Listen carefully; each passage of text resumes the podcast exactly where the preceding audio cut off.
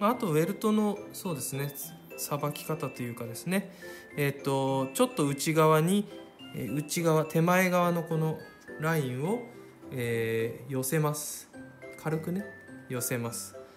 寄せて外を引っ張るようにすると曲がりますよね。これ全部引っ張っちゃうと曲がりきれなくなっちゃうのでそういった意味でまあ気持ち気持ちだけですけど気持ち内側を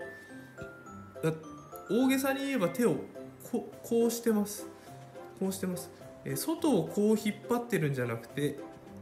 内側を寄せつつ外を引っ張るっていうイメージです。で、えー、とその時に穴を開ける時にウェルトを水平に保ちましょう。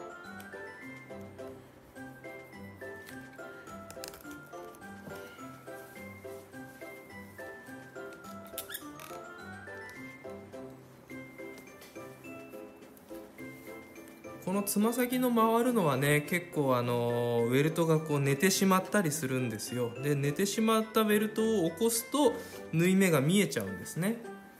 なので、えっと、それを見えないようにしようとしてどんどんどんどん内側で縫おうとする人もあるかと思うんですけどそうじゃなくてあの内側で縫ってるから見えないっていうのはあの問題が見えなくなってるだけで問題はあるわけなのでそれだと解決したことにはなりませんから、うん、と縫い方をですねちょっと工夫して糸が見えないようにしましょう。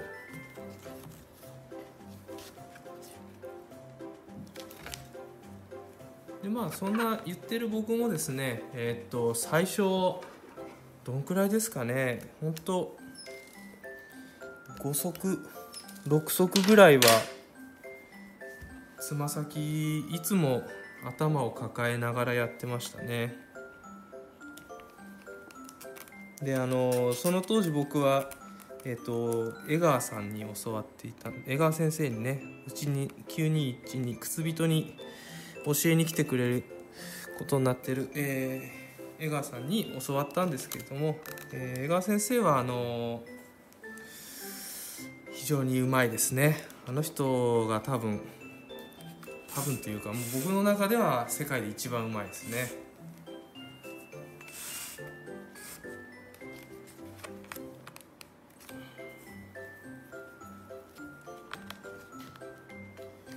ああ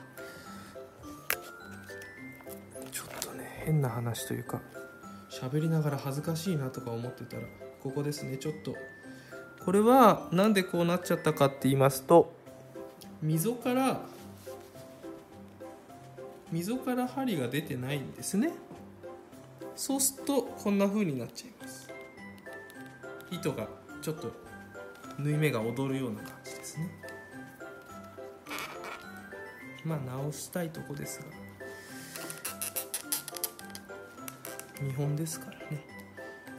このままやってどうなるか見るのもいいでしょう。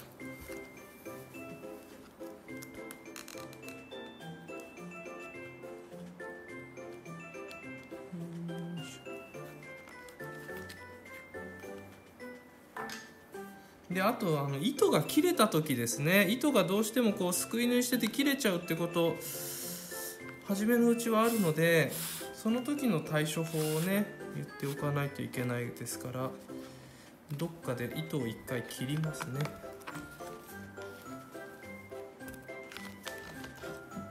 ねちょっと糸あ縫い目ここ変ですよね。こんなになっちゃいます。あ、おそらく縫い上がりで、えー、と目立って変ということはないと思うんですけども。あ、うん、縫い上がりではまあちょっと分かりますかね。完成した靴で分かるかっていうと分からなくはなってしまいますね。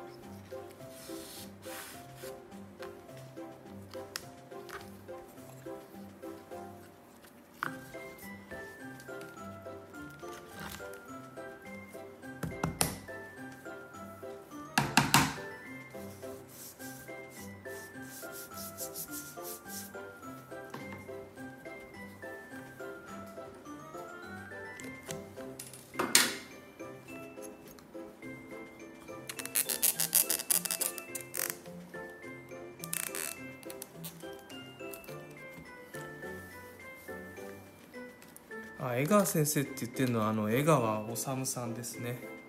えーっと OE、えーっとアルテアルトっていう。ので靴作りをしてらっしゃいますが、まあ僕にとって先生なんですけどこれ見る方にとっては先生じゃないですかね。江川先生っていうのがちょっと変かなと思って、えー江川さんなんて言っちゃいましたけど。まあ基本私の中では江川先生なんですが。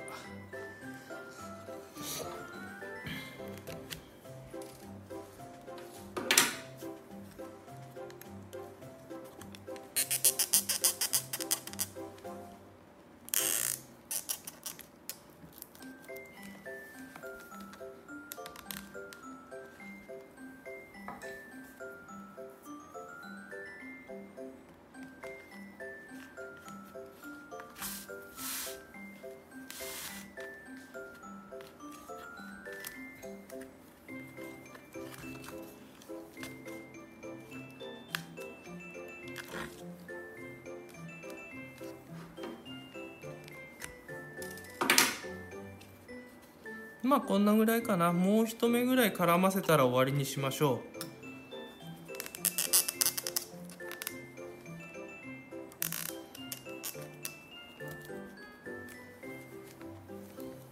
う。別にやり始めたら邪魔ってことはないんでずっとここにこいつがいてもいいんですけど。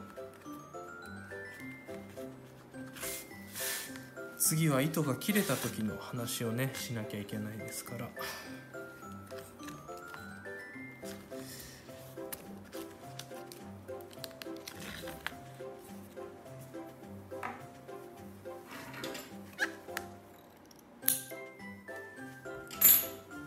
まあもうあの端子8本9本でやってる分には切れることそうそうないので僕はもう、まあ、あれにしてから切ったことないですね。この糸9本よりの糸が、えー普通に縫ってて引っ張り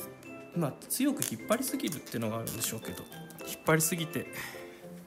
切れちゃったってことがありましたねだからそこまで引っ張る必要がないのかもしれないんですけどね。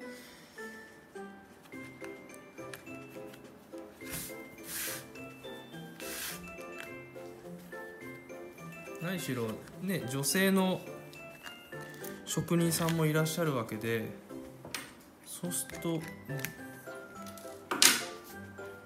まあ上手に縫えばそんなそこまでの力がいらないよってことなんでしょうけどでもなんかこうねこういう作業って力が入っちゃうもんで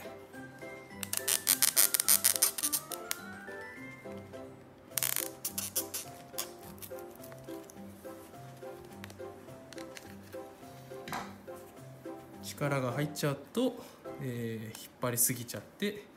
切れちゃったっていうことがまあ前はありましたので。そんで8本寄りのね糸にしたんですけれども。8本寄りじゃないや。端子を8本寄ったり9本寄ったりして縫うことにしたんですけれども。えーっとまあこれ過ぎてこのちょっとここで切れ切るのはちょっと嫌なのでもう2針ぐらい縫ったところで一旦糸を切りましょう。